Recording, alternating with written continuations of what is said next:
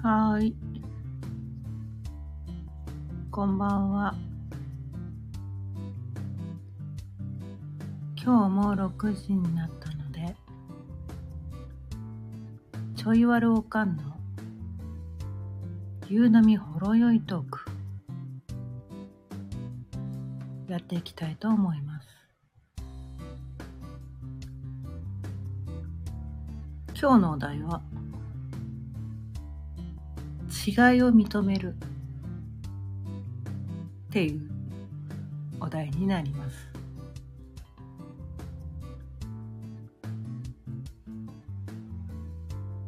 あのね、人間ってね、一人一人ね、やっぱ全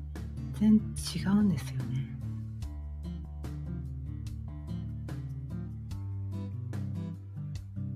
あ、そこに行き着くまでに、かなりいろんなことを学んできました。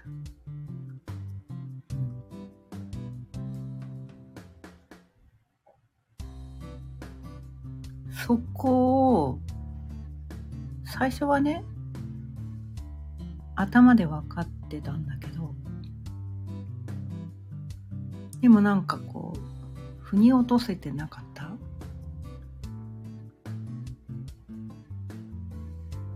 なんかうん。何回かこの私のねこのスタイフを聞いてくださってる方ひょっとしたらもう気づいてるかもしれないけど。私このね自分が納得しないと腑に落とせないと信じられない。結構ねこう めんどくさいやつなんですよ。ああそっかだよねってねこう自分のこう経験上とか体験上で確かに確かにってそこまでいかないとこうね信じられない。結構めんどくさいやつなんですよね。まあそれだからだからいろいろ学んできたっていうのもあるんですけど。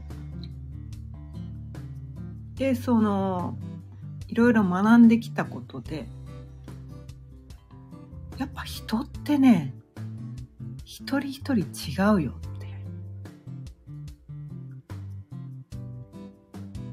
ただこう生物学的にはね生物学的にはこのホモ・サピエンスっていうイコールはもちろんあるんだけれどもでもねこの一人一人の価値観とか何が大切なのかとか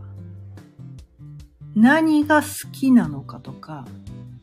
何が嫌いなのかとかどういうことでよどういうことでこう嫌な気持ちになるかとかって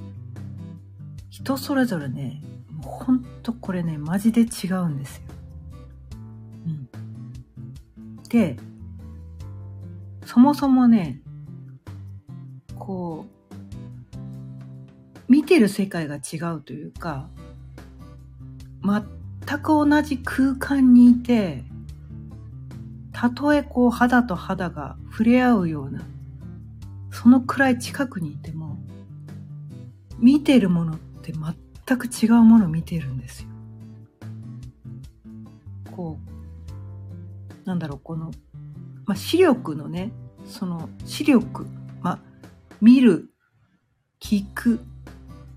まあ、鼻のね家具嗅覚、まあ、視覚ですよね視覚と聴覚嗅覚あと触覚？あと味覚？まあ五感ですよね。いわゆる五感。そのね、そもそもの能力の差って人によってまちまちで、自分が見ている色と他の人が見てる色は同じとは限らない。で、それぞれこうね、人間って結構都合がいい存在で、自分が好きなものしか見てないんですよ、実は。自分が見たいものしか見てない。自分が興味があることしか見てない。興味のないものは視覚情報として目には映ってるのかもしれないけど、こうね、取り入れてないっていうのかな。そんな感じなんですよ。音に関してもそうで。で、食感に関してもそうなんですよ。一人一人ね、全然違う世界で生きてる。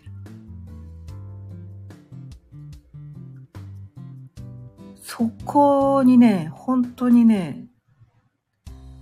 気づいたんですよね。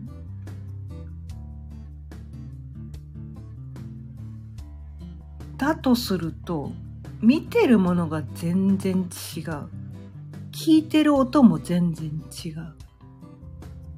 感触も何を感じてるかも全然違う。ね何を美味しいと感じるかも人によって違うじゃないですか。好き嫌いって人によって違うよね。うん。それで、そものそものそこで、それってでも、いい悪いないじゃないですか。何を好きだから優れてるとか、何が嫌いだから踊ってるとか、ないでしょ？何を心地よく感じるから素晴らしいとか、ないでしょ？それってその人がそれが好きってだけの事実があるだけで、そこにこう優劣も善悪もないわけ。で。それにね、初めて気づいたのが、小学校時代かな。結構こうね、ちょっと、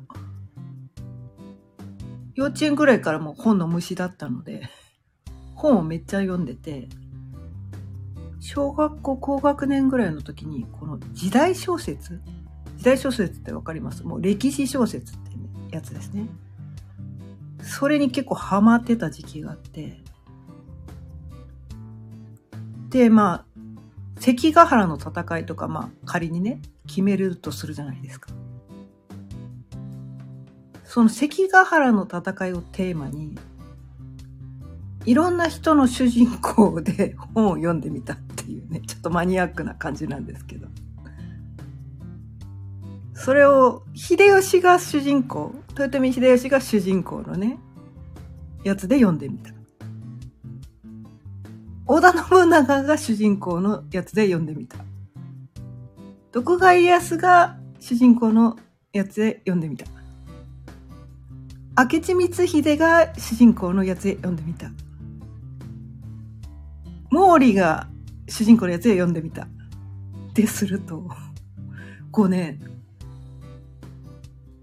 誰が正義かが変わってくるの。その主人公が正義になっちゃうんだよ。それをね、知って、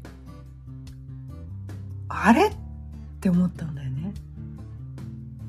そうか、みたいな。みんな自分が正しいって思い思い込んでるっていうか、みんなね、正義を生きてるんですよ。みんなね、自分なりの正義を生きてるの。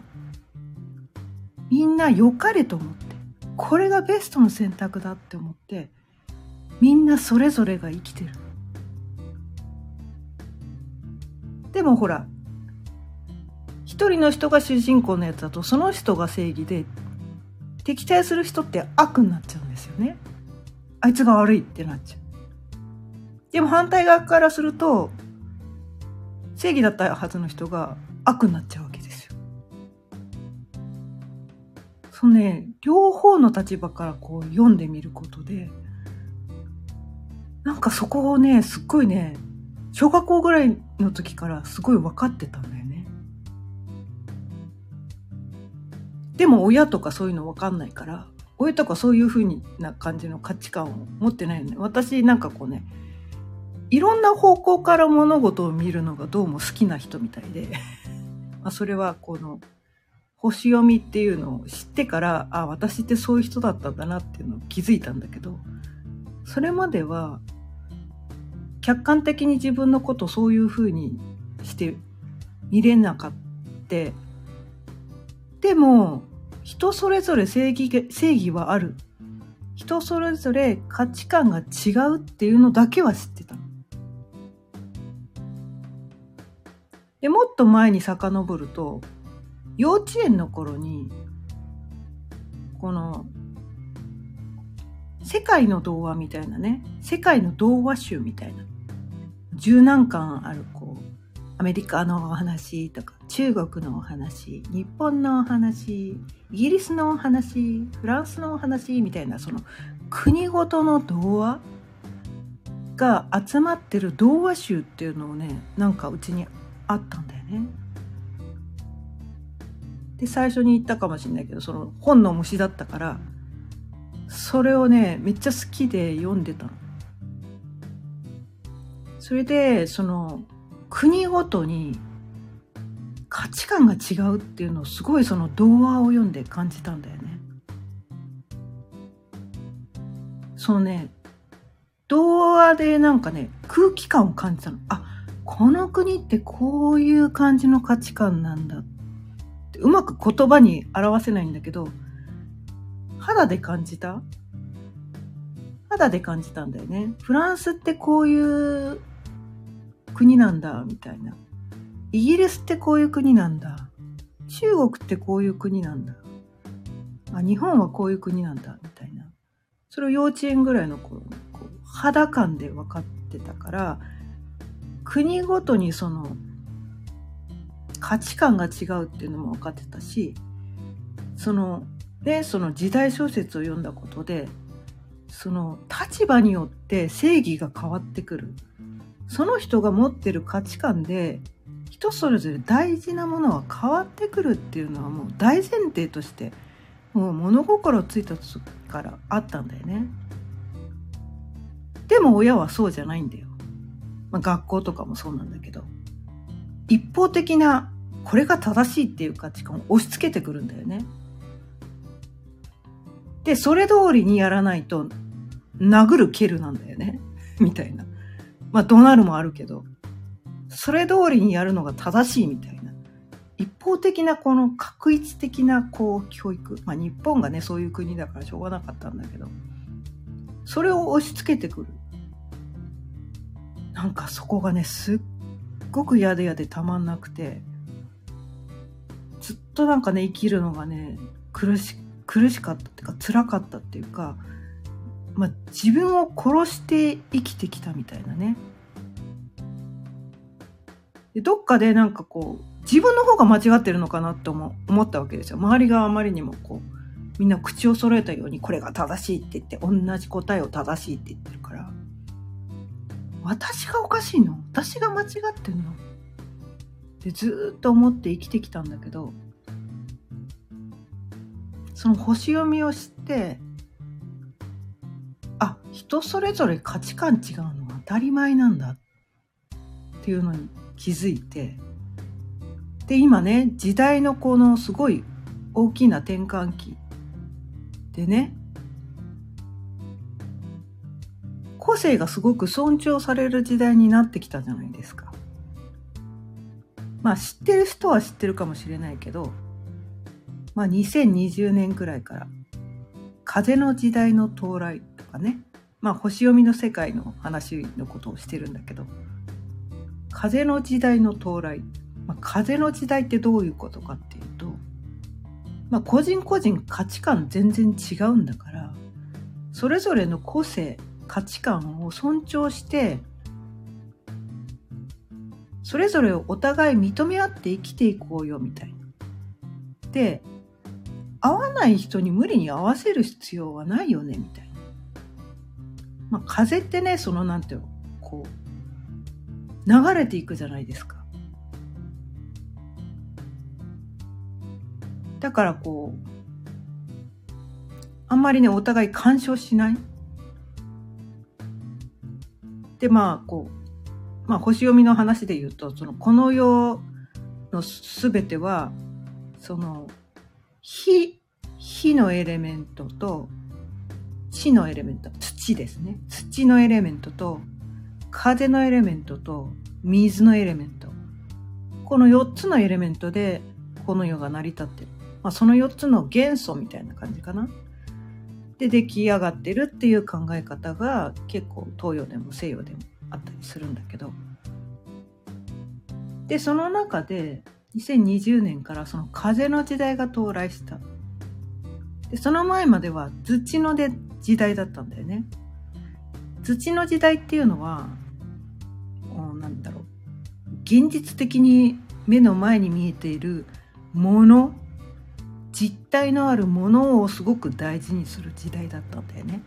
だから家がすごい立派な家があるとか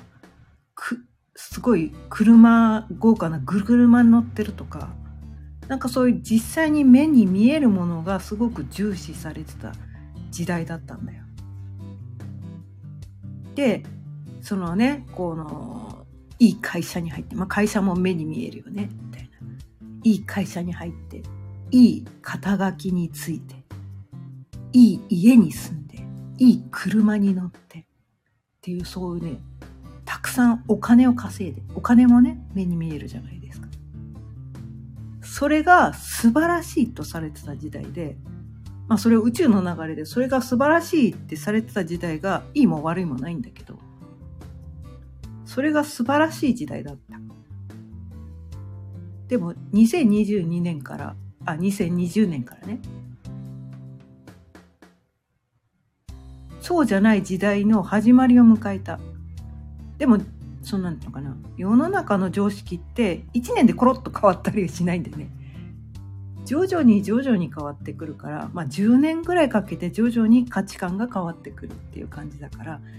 まだ2020年から2年だからまだ完全には変わってない。でも来年、まあ、2025年くらいから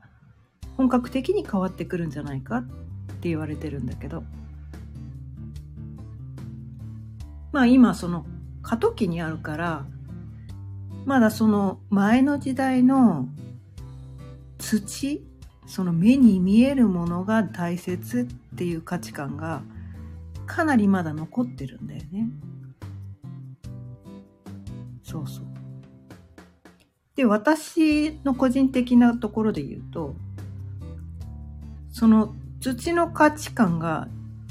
わかるんだけど、頭では分かってるんだけど、なんか違うんじゃないのみたいな。ね、子供の頃からそのいろんな本を読んだりとかして、人それぞれ価値観違うよね。人それぞれ大事なもの違うよね。好きなもの違うよね。嫌いなもの違うよね。何を美味しいと感じるかも違うじゃんみたいな。それを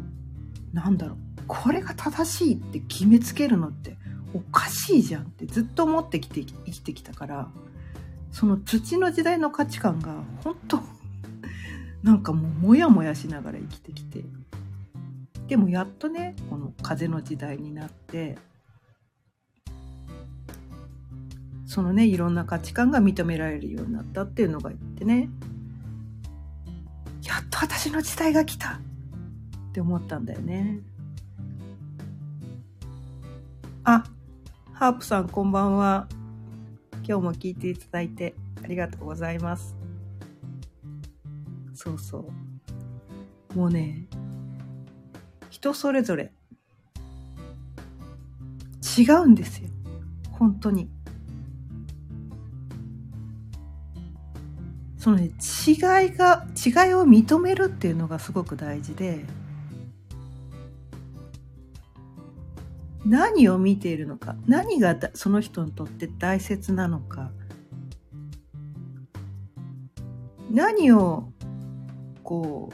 うなんだろう好きなのかっていうのは違っていいじゃないですか別に。どんなファッションが好きだってどんな色が好きだって。別にいいじゃないですか。それと同じことなんですよ。どんな生き方したっていいんですよ。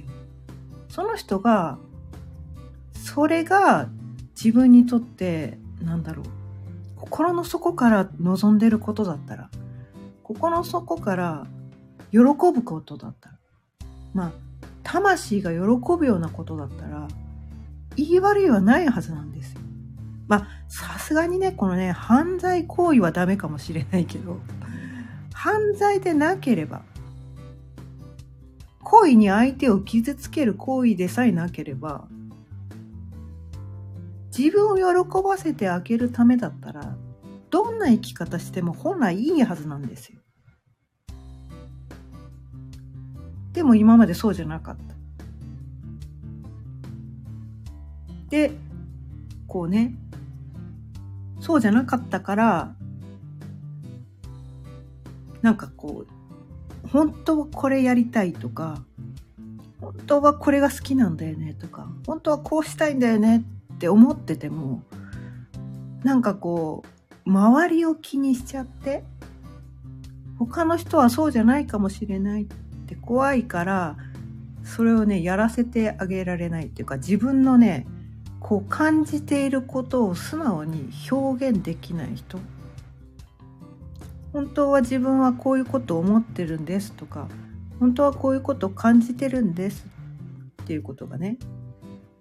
こう素直に表現できない人がまだまだ多いんじゃないかなって。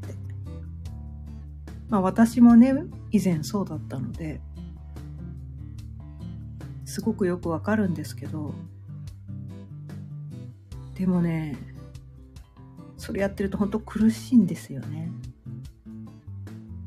なんかモヤモヤするんですよね人と私は違う自分の本当の本当？本当の本当に自分の心に正直に生きないとやっぱりねなんだろう。この世に生まれてきた意味がない。意味がないとまでは言わないけど、魂が喜ばないっていうのかな。うん。そんな大それたことすることはないんだけれども、別にね、そのなんかこう、有名人になるとか、そういうなんかこう、ことは、そういうことじゃないんだけど、自分は本当はこう思うとか、自分はほ本当はこう感じてるんだ。私の価値観はこうなんだっていうのを、もっとこうね、自由に言える自由に表現できる世の中にしたいなってすごく思ってるんですよね、私は。最初は、そういう世の中じゃないっていうことに対して、すごいこう、悶々としてた？なんでそうじゃないのかな？みたいな。世の中間違ってるって思って、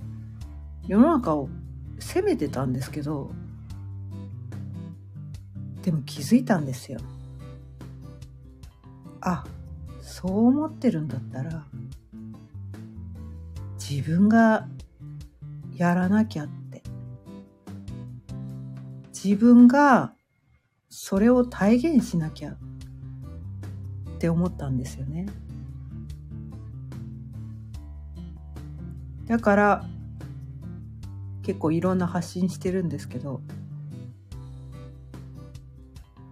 自分が思ってることを勇気を出して言っていこうってひょっとしたらそれって常識外れなのかもしれないけど他の人から責められるのかもしれないけどみんなから嫌われちゃうのかもしれないけどなんか目立つことをして何あいつバカじゃないのってバカにされるのかもしれないけど。でもね、自分が作りたい世界は、まず自分がそれを生きなきゃいけないんだって思ったんだよね。まあこれはあの、あれなんですよね、この、まあ星読みっていうか私の出生時のホロスコープに、あ、それをやる人だって まあ読み取れたから私はそれをやってるんだけど、みんながね、同じことをする必要はないんですよ、結局。その人の価値観で、なんか私これやらなきゃいけない気がするってことをやればいいだけな。それは人によってはこの絵を描くことかもしれないし歌を歌うことかもしれないし人に優しくすることかもしれないし例えばなんかねお仕事で数字に数字を扱ってる人だったらきっちり数字をぴったりに合わせることかもしれないし逆にねそのなんか今までのこう慣習に従って本当はこれ違うんじゃないのって思いながらこうしたらもっといいのにっていうところに気づいてるんだったらそれを勇気を出して私はこれの方がいいと思います。これの方が業務効率が上がってみんなが楽になって仕事のねなんかこう売り上げ上がるんじゃないですか？っていうのを勇気を出して言う人なのかもしれない。人によってねそのや役割が違うんですよ。ただ人のね話を聞いて受け入れるだけの人もいるかもしれない。それはね何をするかは自分にしかわからないんだよね。でもそのねなかなかね自分でこれって決められない。なんかこれのような気がするんだけど。これでいいのかな？って自信がないんだよねみんなね。多分これな気がするんだけど。ひょっとしたら違ってたらどうしよう。って怖いんだよね。でその最後の一押し最後になんか確証があれば私これやるんだよなみたいな。なんかで誰かが背中を押してくれたら私これやるんだけどなとかもしこれがひょっとして私の使命だったったらこれやるんだけどなって心の中でこう眠らされているようなこと？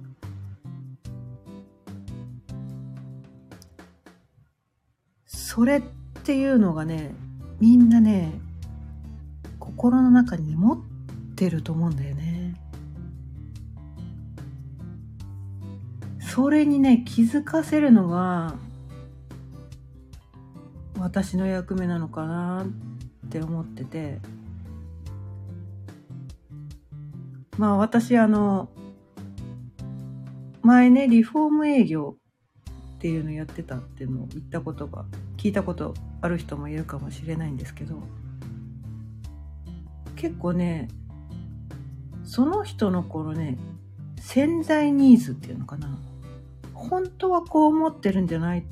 ていうのをなんかどうも読み取れる人らしいんですよ。自分ではよくわかんないんだけど。なんでわかったんですか？みたいなことをよくリフォーム営業時代言われたのでまあお家にねお家に行くとほらプライベート空間だからそこに行くとなんとなく、ああ、この人に必要なことはこれだってなんとなく分かったんですよね、当時ね。で、見積もりでね、その人がこう、こうしてくださいっていうに、こう全然注文なかったのに、見積もりにそれをね、盛り込むわけですね。多分この人これが必要なんじゃないかなっていうの。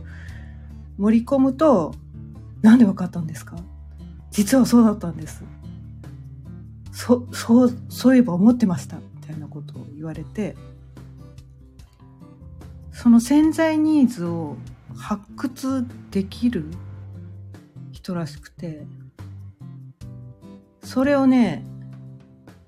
今星読みでやってるんですよね。このホロスコープだけじゃそれね読み取れないんですよ。セッションでその人と実際会話してその人のこのエネルギー、まあ、声とか、まあ、音ですよね。音とか肌で感じるエネルギーとか表情とか全部から読み取ってああこの人って多分こういう人なんじゃないかなこの人の強みはこれだなっていうのがホロスコープだけじゃないところからこう読み込んででそれをね伝えてあげると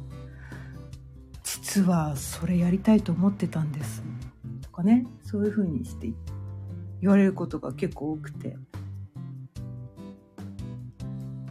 でそれはそもそも人それぞれ役割が違う。人それぞれ価値観が違う。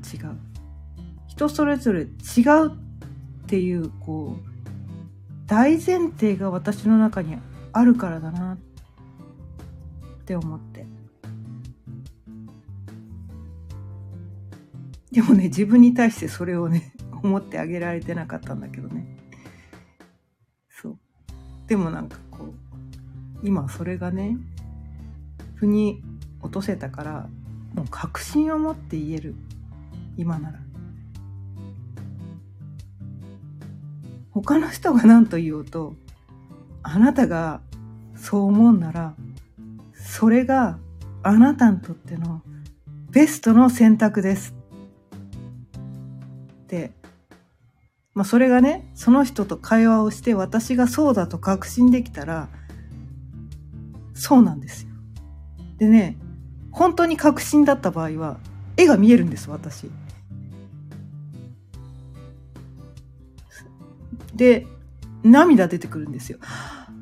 ここれだ！っていうのが見つかると、ね、涙出てくるんですよね、うん、そういう時ねすごく感動するんですよね。ああこの人やっと見つけた。やっと見つかったんだ。って思って。その人のね生きる道が見つかったんだって思うとねなんかね自分のこと以上にね嬉しくなって涙出てきちゃうんですよね。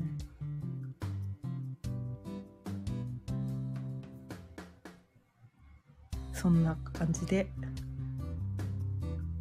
人はそれぞれ価値観も感じることも何を見ているかも何が大事なのかも人それぞれ違うんですだから誰に何と言われてもあなたはあなた自身の感覚と思いを大事にしてください。あなたにとっての正解を分かっているのはあなた以外誰もいないんです。もうそれだけは本当に伝えたいです。うん。そんな感じで他の人と違っててもいい。うん。自分の違いは違ってて当たり前なんです。だってホロスコープが人によって違うから。そんなの当たり前なんです。あなたが感じてることは正しいんです。ただそれをね、私が正しくてあなたは間違ってるって、それは違うんですね。人それぞれ価値観があるから。人、そ、そ、そ相手にとっては相手にとっての正しいがあって、あなたにはあなたにの正しいがある。人それぞれそ、そこも違うと。だから自分の正しいを主張する必要もない。あ、あ、あなたはそう思うんですね。私にとっての正しいはこれですっていう、そこね、線引きをすればいいだけ。うん。まあそういうことをね、お伝えしたいなと思って。今日はこんな感じで、まあ、30分過ぎちゃったんで、そろそろ終わりたいと思います。また明日、